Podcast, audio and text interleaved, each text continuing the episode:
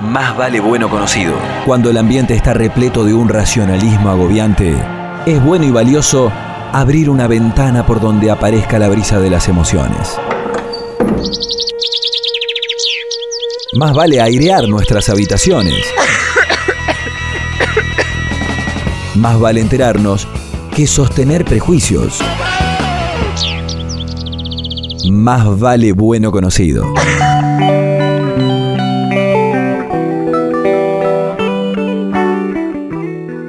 Tener hijos, no tenerlos, no poder, no querer. Tener hijos o ser padres, ¿qué será? ¿Qué es? Lo quiero, pero ya no lo aguanto más, llévatelo. ¿Cuántas veces habremos escuchado esta frase más o menos en chiste de parte de madres y padres, tíos, abuelas, amigos? En los padres adoptivos de una y otra época, el planteo aparece también, sobre todo cuando el niño o niña es adolescente y empieza a preguntar o preguntarse, y todo estalla. Gladys Martínez, en la trama de la memoria. Hoy, si bien hay mucho más trabajo, creo que el ideal este, sobre los hijos, sobre la familia, en vez de decrecer, ha aumentado a pesar de lo que parece. ¿no?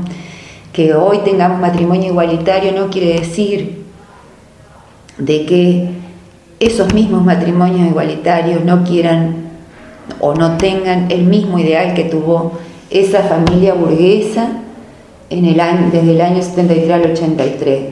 El niño, bueno, capaz que con otro revestimiento, ¿no? otras características. E, ese es el problema central que atraviesa la cuestión de las adopciones. ¿Qué, ¿Cuál es el lugar del hijo? ¿Qué, ¿Cuál es el lugar del hijo eh, para un padre, para una madre? Que también se presentan en las familias que no adoptan, sino que hay, por estas circunstancias de que los lazos de sangre para nosotros tienen una consistencia que no tienen los lazos no sanguíneos, este, bueno, le, hacen un sostén mayor lo del. Porque, a ver, al CONAF, madres este, biológicas que vienen a decirnos, acá, mira, yo no lo aguanto más este pendejo, es mucho más habitual que los casos de adopción. Sin embargo, eso es lo habitual. Los padres adoptantes piensan que eso, todo el problema que se le presenta es porque lo adoptaron. Y no, es porque son los hijos.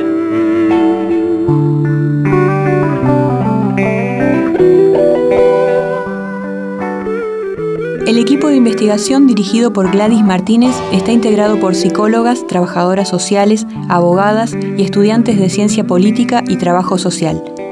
Todas mujeres que se encuentran en la tarea de desmenuzar legajos en las oficinas del COPNAF. Habíamos pensado que eran 100 legajos en el periodo de 10 años, aproximadamente 100, 120, decíamos, una adopción este, por mes podría ser, haber sido el número que contábamos pensando en situaciones actuales. No, estamos alrededor de 300 legajos, o sea que... 300 por... En 10 años. Da menos de 3 adopciones por mes, pero es mucho, es mucho, lo que habla de que era una práctica este, muy reiterada. Esa mirada hacia atrás hace revisar el presente de los procesos de adopción y plantea un horizonte de acciones. La investigadora nos anticipó que en un mediano plazo tienen proyectado volcar los datos en un mapa de adopciones en Entre Ríos por año y localidad. También sueñan con espacios y recursos que puedan ayudar a contener a aquellos que están en busca de su historia y su identidad. Una de las dificultades mayores fue las condiciones laborales nuestras para llevar adelante el proyecto de investigación. Yo soy la única que tengo una dedicación simple y la becaria que cobra su beca. Y somos varias personas y, docentes y ahora por eso tuvimos que incorporar seis estudiantes este, que trabajan gratis para reforzar esta cuestión de llegar a leer 300 legajos. El, proyecto termina, eh, tiene una duración de, de 36 meses y ya estamos cumpliendo, ya, ya cumplimos los 12 meses, ya fue aprobado el primer informe de avance y estamos transcurriendo el segundo año. Ahora lo que tenemos así como en mente es poder hacer una jornada de trabajo en, en el COMNAF con profesionales sobre todo, para repensar este, las prácticas y las apropiaciones legales que hacemos, ¿no? el, estado biopolítico, cómo sigue funcionando, este, por supuesto y gracias a Dios ya sin el terrorismo de Estado, ¿no? pero ¿qué, qué es lo que persiste en esos ejercicios de dominio que a veces hacemos con nuestras prácticas. Eso por un lado, y segundo, ver la posibilidad de que COMNAF, con Derechos Humanos, asuma un, lugar de, bueno, una oficina sobre la identidad, algo este, que le permita a la gente eh, bueno, ir con más acceso a, averiguar su historia. Este, en, en nos cuentan la gente de que trabaja en los archivos que vienen y se, les sientan ahí, se ponen allá, no tienen ni siquiera un lugar para estar, este, y, mientras leen su historia, y bueno, por ejemplo, el otro día me contaba de, un caso que, a los dos días de, haber pasado por ahí, este, un, chico de 37, 38 años, para mí un chico, alguien muy joven, este, se, termina suicidando. Este, porque no hay sostén para soportar así uno ver eh, de un día para otro otra historia. Gladys Martínez hace 28 años que trabaja en el COPNAF y ya cumplió otros 25 como docente de UNER, fundamentalmente en la cátedra de ética que se dicta en la Facultad de Trabajo Social y desde hace unos años en Ciencia Política. Su tesis doctoral, en pleno proceso de edición en la editorial de la UNER, refiere sobre política y felicidad. Imaginamos que en ese entrecruzamiento está lo que la investigadora concibe como el estado biopolítico y las distintas prácticas de dominio que transitamos a diario. Al hablar del marco legal y las prácticas burocráticas que impregnaban las adopciones ocurridas entre 1976 y 1983, la mujer se detiene y conceptualiza. Yo creo que seguimos haciendo prácticas biopolíticas, que un concepto acuñado primero por, por Ana Arendt, después retomado por Foucault, ahora actualmente por Agamben. Bueno, en estos dos modos de, decir vida que tenían los griegos, primero como Zoe, que es nuestra vida como organismo, y como bio, en tanto vida políticamente cualificada o vida plenamente humana, nuestras prácticas este, tienden a tomar la vida de los humanos solamente como un organismo, ¿no? en el sentido de que no tienen palabra, no tienen lazos con otro, este, bueno, son menos que humanos. lo, más complejo es este, qué hacemos con nuestra porción de poder. ¿no? Eh, eso, eh, que es la pregunta ética este, que Maquiavelo no, nos impone, este, no, se olvida, uno permanentemente la olvida y bueno, y hace desastre y puede hacer prácticas de dominio en cualquier momento.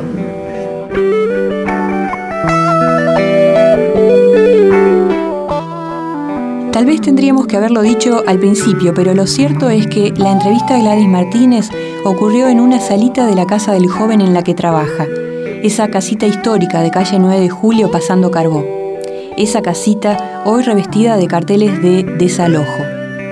La preocupación de quienes allí trabajan estaba en sus mismos rostros, la incertidumbre daba vueltas en el aire. Nos fuimos de allí no sin pensar en las cuotas de poder y dominio de las que nos habló Gladys, con las que nos topamos a diario en un edificio público, en el propio hogar o en la calle. También nos fuimos con un deseo, el de ayudar a visibilizar una trama llena de silencios. El simple gesto de escuchar nos vuelve más humanos. Mejor hablemos.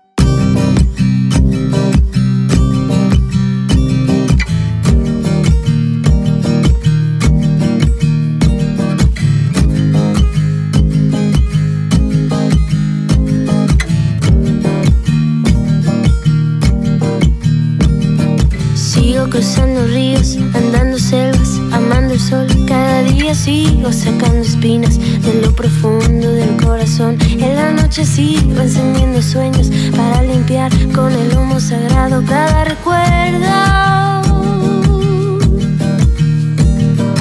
Cuando escriba tu nombre en la arena blanca con fondo azul, cuando mire cielo en la forma cruel de una nube gris, aparezcas tú. Una tarde subo una alta loma, mire el pasado, sabrás que no te he olvidado.